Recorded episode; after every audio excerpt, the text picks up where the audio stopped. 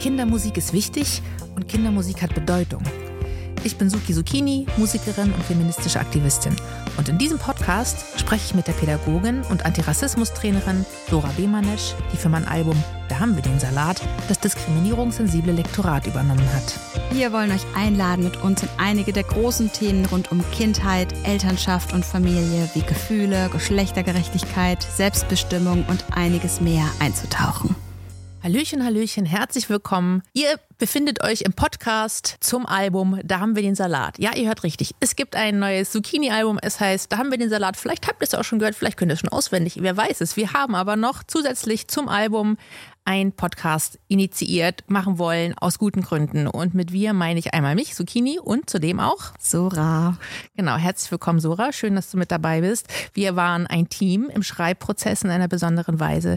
Dieses Album umfasst einige Lieder mit großen Themen, mit großen wichtigen Themen, mit gesellschaftspolitischen Themen, mit ähm, Themen, die große Diskurse aufmachen. Es geht um Kinderrecht, es geht um Queerness, um Geschlechtergerechtigkeit, um Veganismus, um Adultismus, um Gefühle, denn auch die sind politisch. Das Emotionale ist politisch politisch. Oh ja. Und ähm, diese Themen schreiben sich nicht von alleine in Kinderformate hinein. Da braucht es eine besondere Sensibilität, wie ich denke. Und da ich nur wahrlich nicht der Weisheit letzter Schluss bin und die eh nie erreicht wird, aber man sich trotzdem annähern kann an eine Form und an Inhalte, mit denen man hoffentlich lange so glücklich sein wird, habe ich mir Unterstützung geholt und deine Expertise auf dieses Album eingeladen. Du hast das Sensitivity Reading auf der Platte gemacht. Ja, das stimmt. Da bin ich ins Spiel gekommen. Ich mache Sensitivity Reading, das ist diskriminierungssensibles Lektorat. Das lief hier ein bisschen anders als so im, im, klassischen Fall. Normalerweise lese ich Texte durch und gucke, sind da problematische Begriffe, äh, tauchen stereotype Bilder oder Figuren auf. Und hier gab es die besondere Situation, dass Suki und ich einfach thematisch wie Arsch auf Eimer zusammen. Ich freue mich so sehr, dass du diese Formulierung verwendest. Yay. Ja, tatsächlich. Also ähm, ich beschäftige mich ja mit ziemlich vielen Themen und tatsächlich sind fast alle auf diesem, auf diesem Album vertreten. Und wir hatten einfach wirklich zu jedem Song jede Menge zu bequatschen. Ne? Ja, in der Tat. Also mir war es ein großes Anliegen, eben nicht davon auszugehen, dass ich weiß, wie es geht. Mhm. Ich kann mhm. nur das schreiben, was ich fühle und was ich mitbringe, was meine Biografie hergibt, was meine, meine Weltsicht äh, hergibt. Und äh, ich kenne das vor allen Dingen aus der Kinderliteratur, dass es da zumindest in den progressiveren Kontexten eben äh, mittlerweile die Möglichkeit gibt, Leute hinzuzuziehen, die sich eben vom Berufswegen mit Fachexpertise und Erfahrungsexpertise auf diese Texte zubewegen und nochmal einen anderen Blickwinkel anlegen. Und für mich war das ähm, ein großes Abenteuer im Sinne von, ich hatte auch immer mal wieder ein bisschen Angst, wie viel ich vermurkse. Aber es war ein wahnsinnig schöner Lernprozess. Ich muss wirklich sagen, ich habe äh, unfassbar viel gelernt und habe ganz viel genossen auch daran, irgendwie so tief einzutauchen und die Themen und die Lieder damit auch ernst zu nehmen und die Wichtigkeit und die Bedeutsamkeit dessen, was wir Kindern anbieten an kulturellem Material, sage ich mal, in dem Fall sind es halt Lieder, das hat dem Ganzen einfach noch mehr Gewicht gegeben und äh, es war unheimlich schön und es war so schön und so wichtig und so bedeutsam, dieser gemeinsame Prozess, dass wir beschlossen haben, diesen Podcast zu machen und euch mitzunehmen in jeden einzelnen Song, in unsere biografischen Anker sozusagen dieser Themen, dadurch, dass du zufällig auch viel von dem schon seit vielen mhm. Jahren durch dein Leben bewegst, ne? also sozusagen beruflich, aber auch persönlich, konnten wir beide oder sind wir beide im Laufe der Songs immer wieder an unsere eigenen Biografien auch gestoßen, haben dann, und das werden wir euch jetzt hier eben präsentieren, die diskursiven Felder, die sich daran anschließen, was gesellschaftlich dazu verhandelt wird, aufgerollt, ähm, zumindest in Teilen. Und eben, das ist, was der Podcast auch will, wir wollen euch auch in den Sensitivity Reading Prozess mitnehmen und sagen, das war die Ausgangssituation des Songs und das ist daraus geworden, weil vor allen Dingen deine Blicke darauf, deine Sicht der Dinge darauf nochmal die Lieder auf eine andere Ebene gebracht haben. Das stimmt. Allerdings ähm, gab es auch gar nicht so super viel zu tun. Außer an einer bestimmten Stelle. Es gibt nämlich einen Song, der dann gar nicht zustande kam. Ansonsten, ja, gab es immer mal wieder Anmerkungen und das ging dann aber viel auch thematisch, je nachdem, worum es in dem jeweiligen Song ging. Ähm, wie gesagt, ne, ich arbeite ja auch viel im Kontext von Gefühlen zum Beispiel. Und das hat ja auch zum Beispiel äh, stattgefunden auf dem Album in einem, in einem eigenen Song. Also es gab da irgendwie dann letztlich viel, viel Anknüpfungspunkte. Diskriminierungssensibel ist da immer mal wieder hier und da was aufgetaucht. hat sich aber insgesamt im Rahmen gehalten. Es gab auch schon ähm, Aufträge, da musste ein ganzes Kinderbuch eigentlich umgeschrieben werden. Ne? Also nicht musste, aber glücklicherweise hat dann die Person, die das geschrieben hat, äh, das dann auch absolut gesehen, dass, dass. Äh, dass da so viele Dinge transportiert werden, die diese Person eigentlich gar nicht transportieren wollte. Ja. Das ähm, passiert natürlich immer noch allen Menschen so. Wir alle sind diskriminierend äh, sozialisiert und können gar nicht überschauen, was für betroffene Menschen schmerzhaft sein kann. Das können wir nur hören von den Betroffenen selber. Ich glaube, es ist ganz menschlich und natürlich, dass du zum Beispiel jetzt gerade gesagt hast, dass es auch so Angstmomente gab mhm. und die Sorge, so was habe ich vermutzt. Mail, die reinkam, war uh. ja, ne? Und ich glaube, was, was habe ich verzapft? ja, das ähm, und gleichzeitig ist das ja überhaupt auch gar nicht mein Ansatz. Ne? Also ich bin da ja auch, also ich hoffe zumindest, dass das auch so rüberkommt. Ich betrachte das als als Lernweg. Wir hatten da auch wenig Chancen gesellschaftlich diese Dinge vorher schon gewusst mhm. zu haben, ähm, weil wir über diese Dinge nicht sprechen. Das wird nicht in der Schule gelehrt, das steht nicht in der Zeitung oder jetzt so langsam mhm, wird, kommt, wird ne? Mhm. aber auch dann sehr kontrovers und auch durchaus einseitig wenn wir übers Gendern sprechen und dann irgendwie sich ganz viele Menschen aufregen über das Gendern und so. Und dabei gendern wir schon immer, mhm. ja, halt männlich, mhm. ne? Ähm, und nicht inklusiv. Ähm, also ich, ich glaube, es gibt so ganz viele Dinge, die für uns ganz normal sind, die aber eigentlich einfach nur die Mainstream-Perspektive von Menschen vertritt, die einfach auch aus dem, was ihnen im Blickfeld, im Erfahrungsschatz ähm, zur Verfügung stehen kann, natürlich nur eine Perspektive von vielen ist. Ich habe da ja so eine sehr, sehr große Wertschätzung auch. Also natürlich, das ist mein Job auch. Ich verdiene mein Geld damit. Und gleichzeitig habe ich da auch wirklich so eine ganz aufrichtige Herzenswertschätzung, wenn Menschen da Bock drauf haben, wenn die sich dafür interessieren, so was könnte ich übersehen haben hm. oder was könnte ich noch nicht gewusst haben. Und da steht ja auch eine ganz klare Wert, ein ganz klares Wertbekenntnis dahinter. Ich möchte es gerne so in Anführungsstrichen richtig wie möglich machen. Und ich weiß vielleicht nicht immer, wie das aussieht. Deswegen, also mir geht es auch überhaupt nicht darum, hier irgendwie eine Political Correctness abzubilden, das ist eh ein Konzept, an das ich nicht glaube, weil ja. das ist so final. Ne? Jetzt ist es richtig fertig. Bumm, egal was die Welt ringsherum macht, das war jetzt korrekt. Also das ist überhaupt kein Begriff und kein Konzept, mhm. mit dem ich arbeite.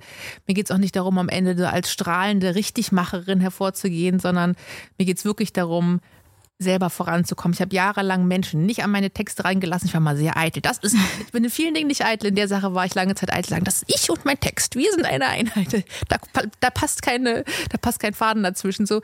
Und jetzt aber zu merken, es ist ja eine Bereicherung. Also wenn, wenn, wenn andere Menschen, ne, viele machen das ja auch schon, dass sie dann das mal so im Freundeskreis rumschicken und irgendwie nochmal so in der Band rumfragen, so, aber hier wirklich mit einer Expertise da heranzulassen. Das war mein innerer großer Wunsch, dieses Album als Projekt sozusagen weiterzudenken, voranzubringen, um ja diesen Schritt ganz bewusst zu gehen, nicht am Ende irgendwie Schiss zu haben und irgendjemand sagt, dann soll man gar nichts mehr sagen und so, sondern das, darum geht's halt überhaupt nicht, sondern wirklich sich dem zu stellen und zu gucken, wo kann ich lernen. Ne? Wir reden Kindern den ganzen Tag vor, das Lernen ist so wichtig fürs Leben, lernen und so.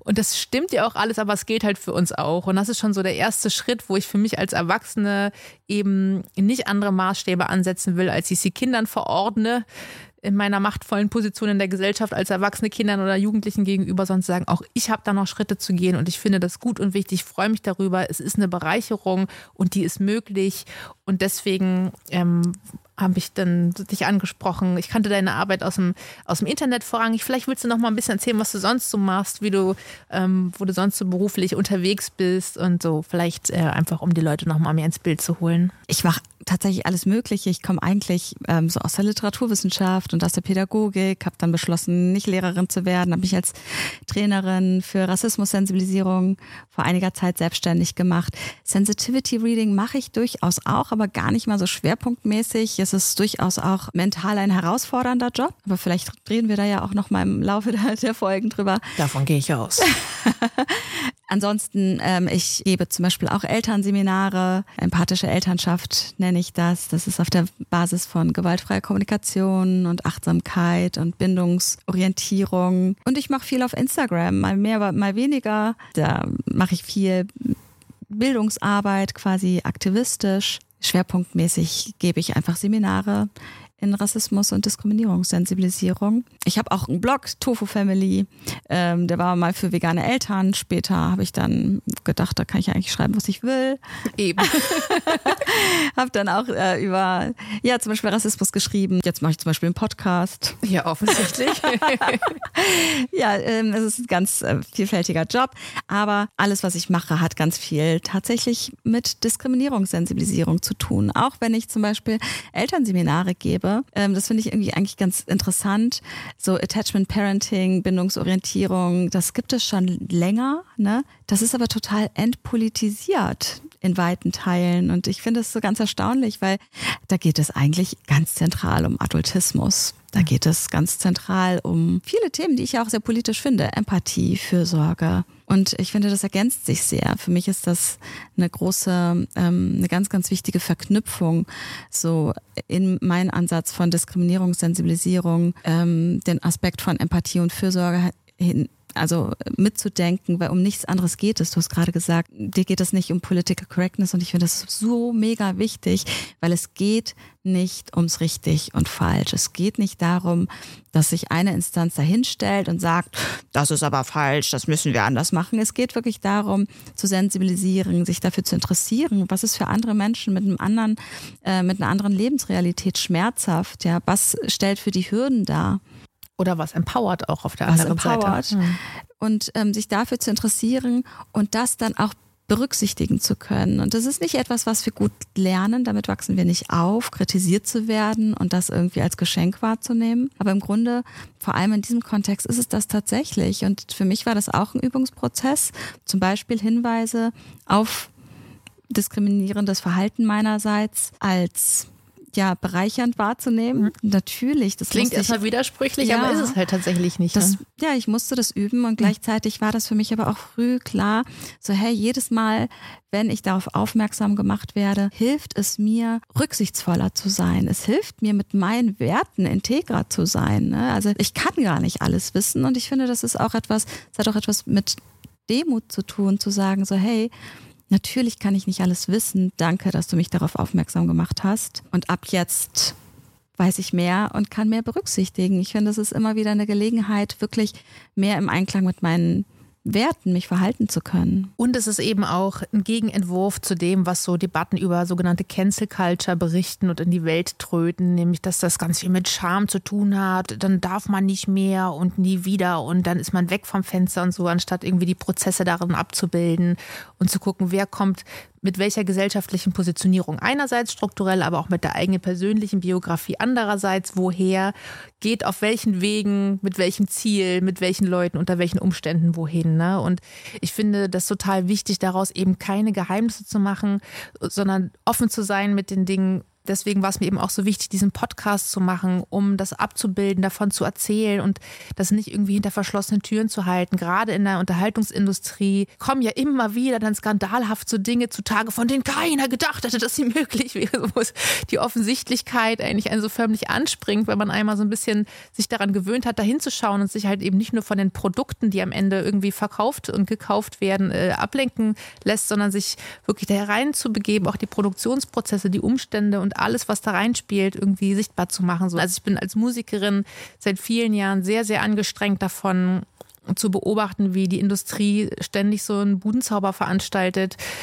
und nicht irgendwie die Menschen da drin stattfinden zu lassen. Also das auch alleine, dass so Bühnenpersona und Privatpersonen irgendwie so streng voneinander getrennt werden müssen, der Kunstfreiheit wegen. Natürlich brauchen wir Kunstfreiheit, das ist ein antifaschistisches Gut, so das brauchen wir, mhm. ähm, aber nicht bis an den Punkt heran, dass dann ähm, Leute sich irgendwie, nur weil sie Mikrofone in der Hand haben und einen Scheinwerfer sie bestrahlt, sich herausnehmen dürfen, was auch immer sie wollen und dann irgendwie quasi immun sind gegen jede Kritik von Leuten, die ja selber nur äh, neidisch sind oder so, sondern sich auch als Mensch darin irgendwie sichtbar zu machen und auch so zu lernen, dass andere mitlernen können. Ne? Also das ist zum Beispiel ein großes Learning aus meinen Jahren als Musikerin, dass ich für bestimmte Dinge, für die ich kritisiert wurde. Natürlich tut es in dem Moment weh, es rauscht durch den ganzen Körper, es ist total unangenehm, man schämt sich, alles ist furchtbar, man denkt, alle sagen jetzt alle mhm. Auftritte ab, es wird nie wieder ein Ticket verkauft, nie wieder ein Song gehört. Aber so ist es ja nicht, sondern das tatsächlich zu nutzen, festzustellen, aha, wie viele Leute können denn jetzt hier eigentlich mitlernen, auch wenn das jetzt quasi an der eigenen Person, an der eigenen Arbeit exemplifiziert kommuniziert wird und es ist nicht angenehm, ja. Aber das irgendwie so zu umarmen und von vornherein zu sagen, diese und jene Dinge. Also wir werden hier auch im Verlauf des Podcasts Textstellen benennen, wie sie ursprünglich standen und wie sie nach deiner Draufsicht dann eine gewisse Veränderung erfahren haben. Und wir werden, wie du es auch gerade schon Oder auch nicht. Oder auch nicht. Einzelnen Stellen. Da habe ich mich aber sowas von geweigert. Die hat ähm, mich da ignoriert. und wir sprechen wieder. auch über diesen Song, der eben nicht veröffentlicht wurde, aus guten Gründen so. Ne? Das wäre ja. natürlich was, was ich leicht verschweigen könnte mhm. und sagen, also mir ist das nicht passiert, sondern wir können es auch einfach schon mal vorwegnehmen. Ähm, ich spreche hier aus einer weißen Perspektive. Ich habe versucht, einen Song über Rassismus zu schreiben mit einem gewissen Anspruch und ich bin kläglich gescheitert. So. Nicht so gut funktioniert. Müssen wir einfach so sagen. Wir werden auch darüber, ja. das könnt ihr jetzt, ähm, ihr werdet findet raus, in welcher Folge, ihr müsst jetzt alle hören. Um eine, da wartet schon der Sensationalismus. Aber nein, allen Ernstes. Ich mhm. finde das wichtig, das sichtbar zu machen und nur so kann ich auch irgendwie wachsen und daran reifen. Ich glaube, es ist auch einfach ehrlich. Ne? Also ich meine, die ganzen Werke, wo immer ein Autor, also ich gender jetzt mal nicht, also ich gender jetzt mal männlich, ne? Äh, hat ja, also wenn ein Autor drüber steht, das ist ja selten nur diese eine Person dahinter. Ne? Das, das weiß man ja auch, ne? dass zum Beispiel oft auch Ehefrauen von Klassiker-Weltautoren äh, Autoren ganz viel damit zu tun hatten. Die tauchen da einfach nicht auf. Mhm. Die werden nicht benannt. Und ich glaube eigentlich, dass es so etwas sehr Natürliches ist, so Menschliches, dass gute Sachen eigentlich selten auf dem Mist von einer einzelnen Person mhm. wachsen, mhm. sondern es bereichert uns, Gemeinschaft drüber reden, mehrere Köpfe zusammenzustecken. Das macht Dinge komplexer, vielschichtiger, perspektivenreicher, durchdachter. Und ich finde, das sind alles Dinge, die in der Kindermusik sehr wohl auch gefragt sein sollten, ne? dass es irgendwie nicht darum geht, dann mhm. am Ende das perfekte glatte Produkt zu präsentieren, sondern zu sagen, wir machen uns auch Gedanken. Ich finde, ich analogisiere, ich weiß nicht, äh, wie du zu der, zu dem Bild stehst, aber ich analogisiere kulturelle Güter, Bücher, Filme, ähm, Musik, Games, was auch immer gerne mit Nahrung. Also, dass ich auch, ich mache mir auch darüber Gedanken, also erstmal, was muss ich tun, um das Geld zu haben, um davon Lebensmittel kaufen zu können? Wie werden die hergestellt? Wo kommen die her? Wer ist an dem Produktionsprozess beteiligt? Wo kaufe ich das? Unter welchen tagesförmigen Umständen oder auch strukturellen Umständen in meine Küche, um sie dort zuzubereiten, um dann in welcher ähm, Atmosphäre gemeinsam zu speisen. Ja, also diese ganze, ja auch, ja, ich habe mir was gegessen, so, ja, aber genau, das ist ja ein Riesenvorlauf und das zu sehen und zu gucken, wie, ja, wie sind die Dinge gemacht, wo kommen sie her, unter welchen Umständen und so weiter. Ähnlich, finde ich, verhält es sich eben auch mit zum Beispiel Musik, so. Und das, das sind alles Dinge, die hier in diesem Podcast einfließen. Wir sprechen ja ganz viel darüber. Zu jedem Song gibt es eine Folge und du erzählst dann ja auch, wie du dazu gekommen bist. Zu dem, ne? Genau, was, inwiefern mhm. das, ähm, genau. Wo also das, das ist eigentlich so der, her? Der, der, der Dreiklang, was hat es mit meiner Biografie mhm. zu tun? Wie schließt es sich gesellschaftlich an? Welche mh, mm, diskursiv an anderen Stellen verhandelten Themen finden daran statt? Und was sagt uns das aus Perspektive des, eines diskriminierungssensiblen Lektorats. Ja, das ist so der Versuch, den wir hier in diesem Podcast unternehmen, ähm, diese drei Ebenen abzubilden. Das ist jetzt alles nicht ganz so schematisch und statisch. Könnte sein, dass wir auch manchmal hier und da ein bisschen ins Erzählen kommen. möglicherweise. Aber, möglicherweise. Ja, aber ihr seid herzlich eingeladen, euch quasi neben dem Album auch einmal durch den Podcast zu hören. Und an dieser Stelle noch den Hinweis, das Album ist ja ein Album, was vorrangig für Kinder gemacht ist. Es gilt ja immer, Erwachsene dürfen mithören. Hier ist es so ein bisschen andersrum. Der Podcast ist vorrangig für Erwachsene gemacht. Kinder dürfen mithören.